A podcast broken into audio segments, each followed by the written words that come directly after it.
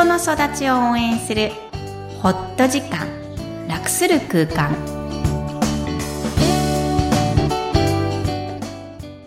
皆さんこんにちは、声ラボの岡田です。こんにちは心理師のみきこです大家好 Hi everyone みきこさんよろしくお願いします。お願いします今回はえー対談ということで、まずはインタビューをお聞きください。こんにちは。こんにちは。今日は、えーインタビューの時間です。えー法廷通訳人として32年間のご経験がおありの津田守先生に来ていただきました。よろしくお願いします。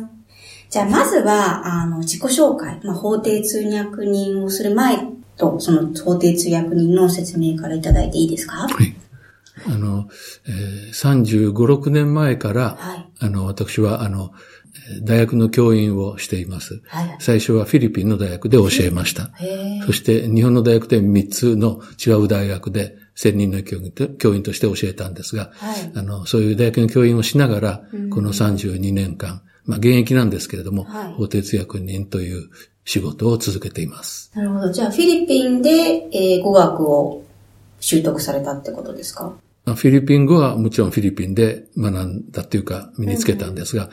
えー私の専攻はいわゆる社会学。社会学なんですね。なのではいはい。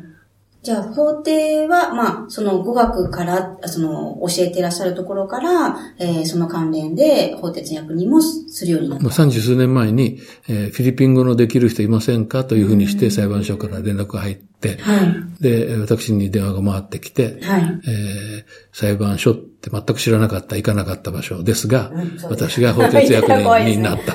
はい。なるほど。じゃあ、普段から法廷でフィリピン語の通訳をされているってことなんですねは。い。で、数年後には、あの、えー英語の通訳人もするようになっていますじゃあ、。両方、はい英語とフィリピン語の通訳。はい。じゃあ今のお仕事を通じて、ぜひ、このポッドキャストを人間の感情、つまりご自身の感情だったり、そのお仕事を通じて感情で感じていらっしゃることっていうのをみ、皆さんに、リスナーに、あの、ぜひお聞き、お聞かせ願えればと思うんですが。あのどんな、最高裁判所によると、はい。日本には、あおよそ4000人の、うんえー搭載リスト化された、搭載された、あの、通訳人、法定通訳人がいるとされています。そんなにいるんですか？はい。で、まあ、そういう人たちの、えー気持ちなり声を代弁して お話したいなというふうに思っていかなります。ビッグですね。はい。お願いします。えー法定通訳人の仕事というのは、はいあの、公開される、うえー法廷のお中で仕事をするだけではなくて、はい。そのための準備もありますし、うんえー改定されてないところでの、はい。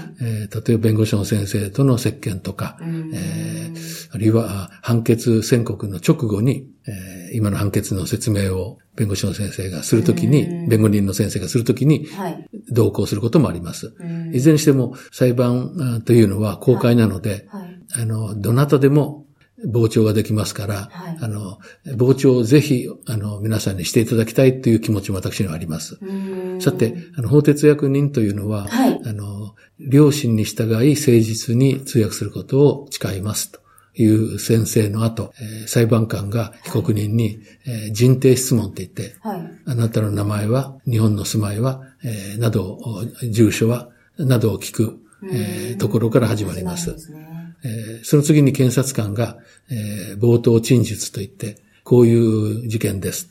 ということを、えー話を、はい。えーして、そこから、あまあ証拠のことについていろいろ、検察側、あ弁護側から意見が出るというか、えー証拠が提出される。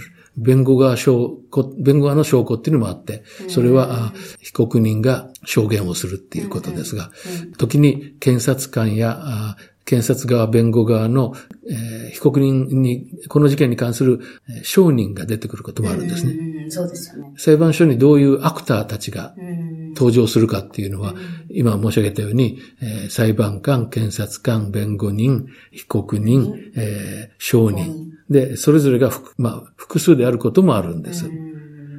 役者がいっぱいってことですね。役者がいっぱいいる。はいはい。で、それぞれの役者は自分の役割をきちんと果たすってことを、はいまあ、きちんと果たすという言い方は少し変かもしれませんが、あの、一人一人がしてる。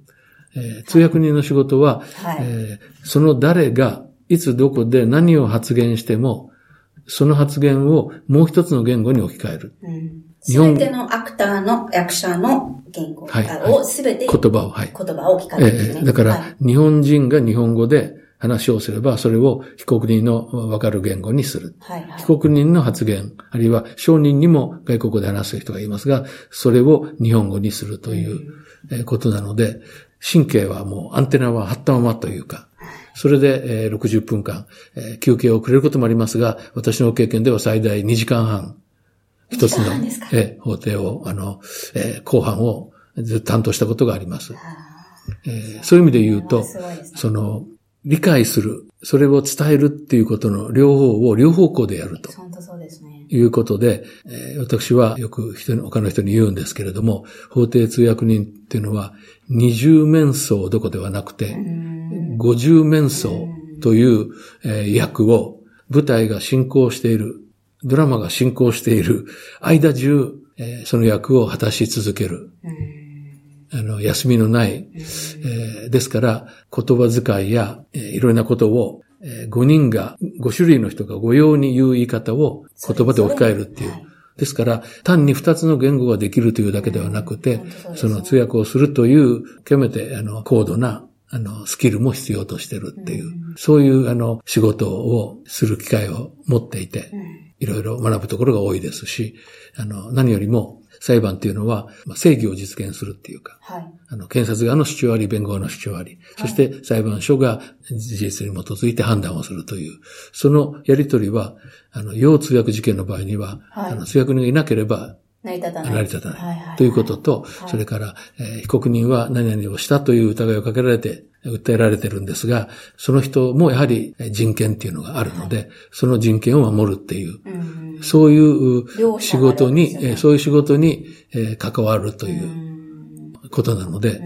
裁判傍聴はきっと、あの、どなたにとっても非常に興味深いし、えー腰痛薬事件は、これからの日本においては、まあ、好むとこともなるとに関わらず、数も増えてきたり、種類もいろいろなったり、それから、えーやはり最高裁判所によると、お毎年40以上の多様な言語で、えー通訳が行われているという、そういう今の日本の状況です。うんじゃあそこにはもうどんな、もうもう想像するにもう超えるぐらいの感情の渦巻きを感じますが、はい。実際先生はどういうふうに感じてらっしゃいますか？その法廷内で。誤解を、あの、恐れずに言えば、はい。五人御用の感情を、はい。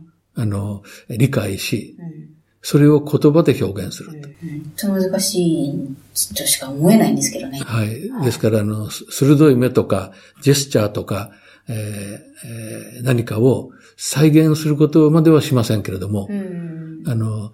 えー感情ないしは気持ちないしはメッセージを、えー五人御用のものを、あの、理解する。それを伝えると。いつもアンテナを張って、そこに集中してるってことなんですね。はい、はい。うんありがとうございます。本当に深いお話をいただきましたが、最後ですが、津田守先生にとって感情とは何ですかという最後の質問をさせてください。はい。法哲役人としてはってことで言いますと、あの、えー求められる、あの、資質の一つは、あの、語学の能力とか、えー通訳の正確さとか、あースキルとかいうことに加えて、あの、共感力っていう共か、感力。えはい。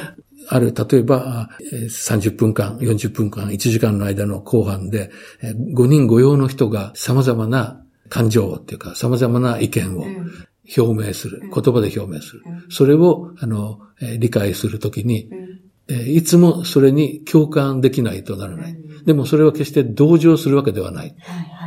ということとその、き聞くときに共感することに対して、今度はそのお共感を得られるように、もう一方の人、あの、日本語のわからない、えー例えば外国人の被告人、あるいは外国人の被告人の発言であれば、日本人側に、えー共感してもらえる、うんえーことができないとならないっていう。うんコミュニケーション以上のコミュニケーションですよね。そうですね。はい。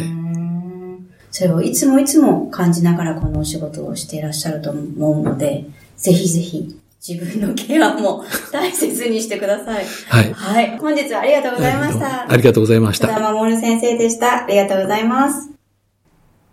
はい。いかがだったでしょうか？あの、熱い方なんですようん。ちょっと音声では淡々と話される法廷通訳人の津田先生なんですが、はい。あのーなんだろうな、深い。うん。うんこの思いがもう4000人の通訳人の代表として、えーいかに大変か、うんいかに感情と関わっているか。で、最後にも、あの、教えてくださったのが、あの、最高裁とかどこの法廷でもいいから行ってみてくださいと。はい。必ず1日に2、3、うんもしくは4、5の、えー何語でもいいから、そういう裁判がありますと。はい。で、皆さんにぜひ見ていただきたいと。うんこれから裁判員制度うん関わっていく人もいるので、うんこれほど国際化社会になっているし、あの、感情はどこでも、はい。うん、通訳人もとても大変なものですっていうふうにおっしゃってたのがすごく印象的でした。そうなんですね。はい。やっぱり通訳人だからこそうん、中立でいなきゃいけないっていう思いもあって、そうですね感情の表し方が本当に難しいんですね。そうだと思います。そうんの社会によってまた違えなきゃいけないとおっしゃっていたので、